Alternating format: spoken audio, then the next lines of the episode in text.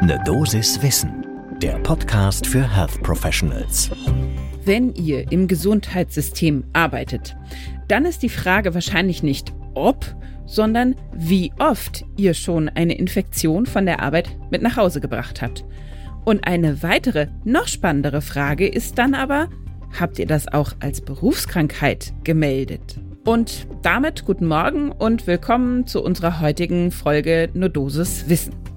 Mein Name ist Laura Weisenburger. Ich bin Ärztin und wissenschaftliche Redakteurin bei der Apothekenumschau. Und im Wechsel mit meinem Kollegen Dennis Ballwieser darf ich hier immer werktags ab 6 Uhr morgens über interessante Themen für Menschen im Gesundheitswesen sprechen. Heute ist Donnerstag, der 2. Februar 2023. Ein Podcast von gesundheithören.de und Apothekenumschau Pro. Heute ist das eine Auswertung der BGW. Abkürzungserklärung und alles weitere folgt gleich zu Covid-19 als Berufskrankheit. Und ihr hört schon, wir werden eine Menge über Versicherungen, Abkürzungen, Zuständigkeiten, Kostenübernahmen und so weiter reden. Und dafür brauche ich jetzt erstmal eine große Tasse Kaffee. Dann geht das nämlich alles leichter. Wir fangen wie immer mit ein paar Hintergrundfakten an, die sind aber diesmal auch ganz grundsätzlich good to know. Also, Menschen, die im weitesten Sinne im Gesundheitsbereich arbeiten. Das können ambulante oder stationäre Pflegeeinrichtungen sein, aber auch Laboratorien oder sonstige medizinische Einrichtungen, können Covid-19 unter bestimmten Voraussetzungen als Berufskrankheit anerkennen lassen. Das sind ziemlich genau drei Voraussetzungen. Erstens, die erkrankte Person hatte im Rahmen ihrer Tätigkeit im Gesundheitswesen definitiv Kontakt mit Personen, die mit SARS-CoV-2 infiziert waren.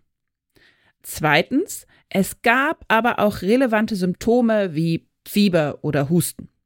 Und drittens ist der klassische PCR-Test, der natürlich auch vorhanden sein muss für einen gesicherten Nachweis. Wer ist für die ganze Sache zuständig? Und jetzt wird es schon ein bisschen schwieriger. Ja, die Zuständigkeit des Unfallversicherungsträgers, wie es so schön heißt, hängt vom Arbeitgeber ab. Arbeitet ihr in Einrichtungen in öffentlicher Trägerschaft, dann sind das die regional zuständigen Unfallkassen oder regional zuständige Gemeindeunfallversicherungsverbände. Ganz tolle Wörter. Wenn man aber in privaten oder kirchlichen Einrichtungen arbeitet, dann ist das die Berufsgenossenschaft für Gesundheitsdienst und Wohlfahrtspflege, die BGW. Die Abkürzung habt ihr ganz am Anfang schon mal gehört. Hier ist die Erklärung. Und wird eben diese Meldung auch als Berufskrankheit anerkannt, dann übernimmt die gesetzliche Unfallversicherung eben die Kosten für die Heilbehandlung sowie auch für die Reha. Wichtiger Zusatzpunkt auch zum Beispiel eine Erwerbsminderungsrente oder sogar eine Hinterbliebenenrente sind in diesem Leistungsspektrum inbegriffen. Warum macht so eine Meldung Sinn? Das erklärt uns unser Experte, mit dem wir für diese Folge gesprochen haben. Das ist Dennis Nowak. Er ist Direktor des Instituts und der Poliklinik für Arbeits- und Sozial- und Umweltmedizin am Klinikum der Ludwig-Maximilians-Universität in München. Und er sagt ganz klar, also im Zweifelsfalle leistet die gesetzliche Unfall- und Berufskrankheitenversicherung mehr als die gesetzliche Krankenversicherung. Jetzt kommen wir aber eben zu der Auswertung, die ich ja ganz am Anfang schon erwähnt habe. Das ist besser gesagt eine Studie, die ist erschienen im International Journal of Environmental Research and Public Health und wurde durchgeführt von einem Team um den Leiter Albert Niehaus herum. Der ist vom Universitätsklinikum Hamburg-Eppendorf und diese ganze Erhebung fand statt in Zusammenarbeit mit der Berufsgenossenschaft für Gesundheitsdienst und Wohlfahrtspflege BGW. Was hat das Team gemacht? Sie haben sich die Daten aus dem Dokumentationssystem der BGW angeschaut und alle Fälle ausgewertet, die die Kriterien erfüllt haben, die ich eben gerade beschrieben habe. Also die meldepflichtig waren. Äh, Virus wurde mittels PCR nachgewiesen, Infektion war symptomatisch und eben äh, deutlicher Verdacht auf Infektion am Arbeitsplatz. Was nicht mit erfasst wurde, war der Impfstatus der Versicherten. Und was waren jetzt genau die Ergebnisse?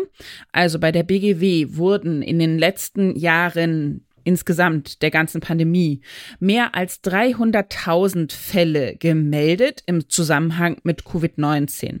Mehr als 200.000 von diesen Meldungen wurden auch als Berufskrankheit anerkannt.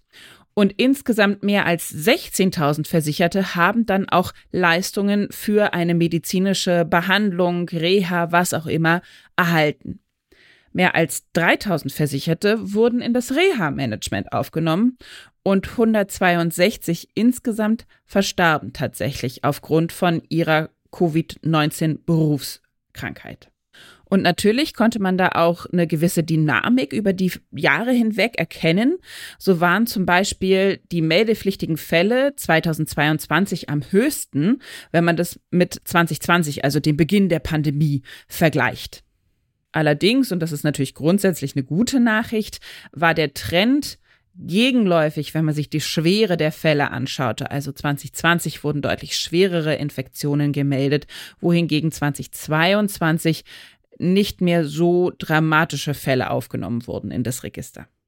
Eine Interpretation von dem Forschungsteam ist ja, wahrscheinlich hat dieser Rückgang der Schwere der Fälle auch mit der Durchimpfung zu tun, die wir ja gerade im Gesundheitssystem relativ schnell erlebt haben.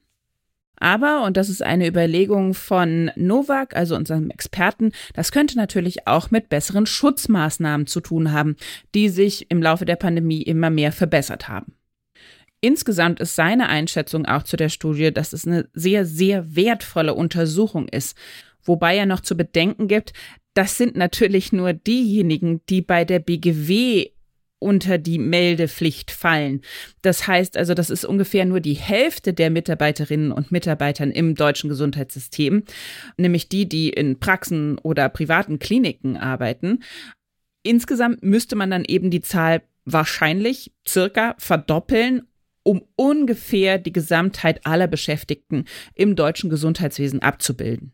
Er erinnert aber auch ein bisschen daran, dass man sich eben, auch wenn es eine nachgewiesene Berufskrankheit ist, gut überlegen sollte, ist die jetzt wirklich meldepflichtig oder in Anführungszeichen der Meldung wert oder nicht, weil natürlich jede einzelne Meldung auch von jedem noch so kleinem durch Covid hervorgerufenen Atemwegsinfekt eine Verwaltungsmaschinerie möglicherweise komplett ohne Outcome in Gang setzt, die aber letztendlich auch von irgendjemandem finanziert werden muss, sprich also eben wiederum von Ärztinnen und Ärzten in der Praxis, PhysiotherapeutInnen, Betrieben in der Wohlfahrtspflege, da, da kommt da das Geld her, die werden ja refinanziert, diese Unfallversicherungen.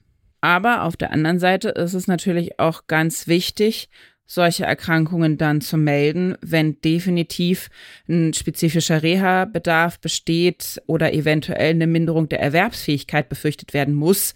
Wenn man da die Meldung versäumt, dann ist das für einen persönlich ja ganz dramatisch unter Umständen. Ihr seht also, es ist wie bei vielen immer ein bisschen kompliziert. Ich hoffe, wir konnten mit dieser Folge ein bisschen mehr Licht in das Dunkel dieser Berufskrankheit Covid-19 bringen und welche Verwaltungsaufwände man da berücksichtigen muss, wo man sich hinwenden sollte. Damit endet unsere Dosis Wissen für heute. Und wenn ihr Fragen dazu habt, Anregungen, Themenvorschläge, dann schreibt uns die sehr gerne an ne Dosis Wissen at apotheken-umschau.de. Ein Podcast von gesundheithören.de und Apothekenumschau Pro.